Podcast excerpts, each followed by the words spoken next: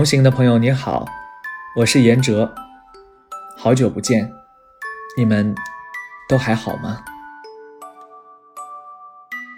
谢谢你一如既往收听本期的节目，为你读英语美文的圣诞特辑。像往年一样，我依然用声音和故事为你在这个寒冬送上一份和圣诞有关的温暖。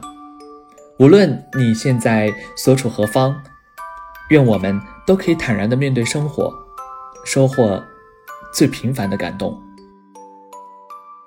马上二零二零年就将过去了，回顾过去这一年呢，想必我们很多人都感触良多。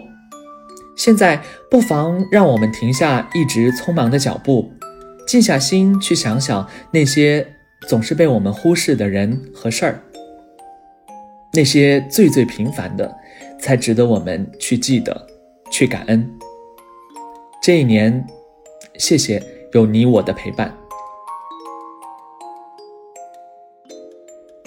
本期节目的背景呢，是在。一个小女孩写给报社编辑询问圣诞老人是否存在时，编辑的回信。编辑用简约但唯美的语言向小读者解释道：“不要去怀疑圣诞老人是否真的存在，只要心中有爱和信仰，圣诞老人的温暖就一直都在。”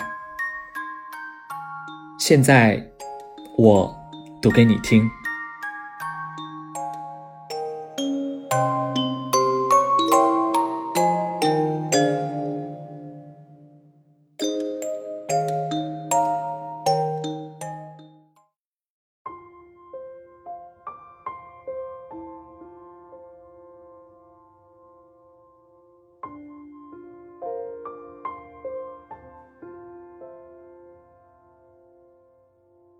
A little over 120 years ago, in 1897, a young girl from the Upper West Side of Manhattan wrote a letter to the editor of the New York Sun, one of New York City's newspapers at the time.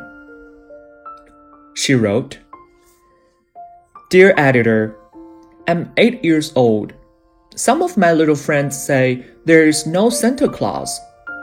Papa says if you see it in the sun, it's so.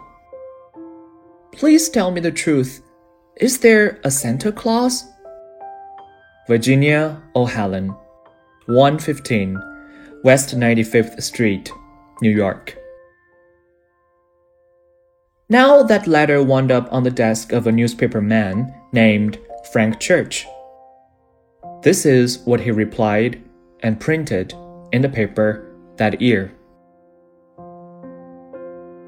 Virginia, your little friends are wrong.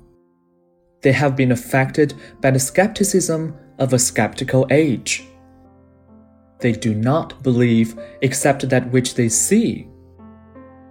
They think nothing can be which is not comprehensible by their little minds. All minds, Virginia, whether they be men's or children's, are little. In this great universe of ours, man is a mere insect, an ant, in his intellect compared with the boundless world about him. As measured by the intelligence capable of grasping the whole of truth and knowledge. Yes, Virginia, there is a Santa Claus he exists as certainly as love and generosity and devotion exist. And you know that they abound and give to your life its highest beauty and joy. Alice, how dreary would the world be if there were no Santa Claus? It would be as dreary as if there were no Virginias. There would be no childlike faith then, no poetry, no romance to make tolerable this existence. We should have no enjoyment except in sense and sight. The eternal light with which childhood fills the world would be extinguished. not believe in Santa Claus. You might as well not believe in fairies. You might get your papa to hire men to watch in all the chimneys on Christmas Eve to catch Santa Claus. But even if you did not see him coming down, what would that prove? Nobody sees Santa Claus, but that is no sign that there is no Santa Claus. The most real things in the world are those that neither children nor men can see. Did you ever see fairies dancing on the lawn? Of course not. But that's no proof that they are not there.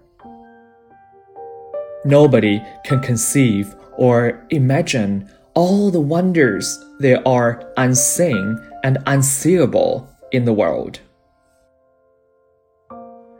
You tear apart the baby's rattle and see what makes the noise inside.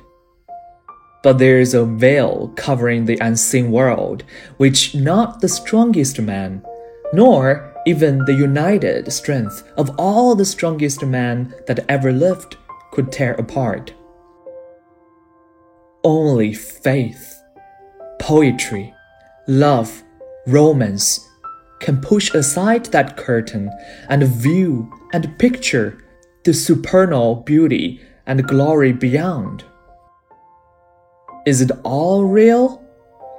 Ah, Virginia, in all this world, there is nothing else real and abiding. No Santa Claus. Thank God. He lives and lives forever.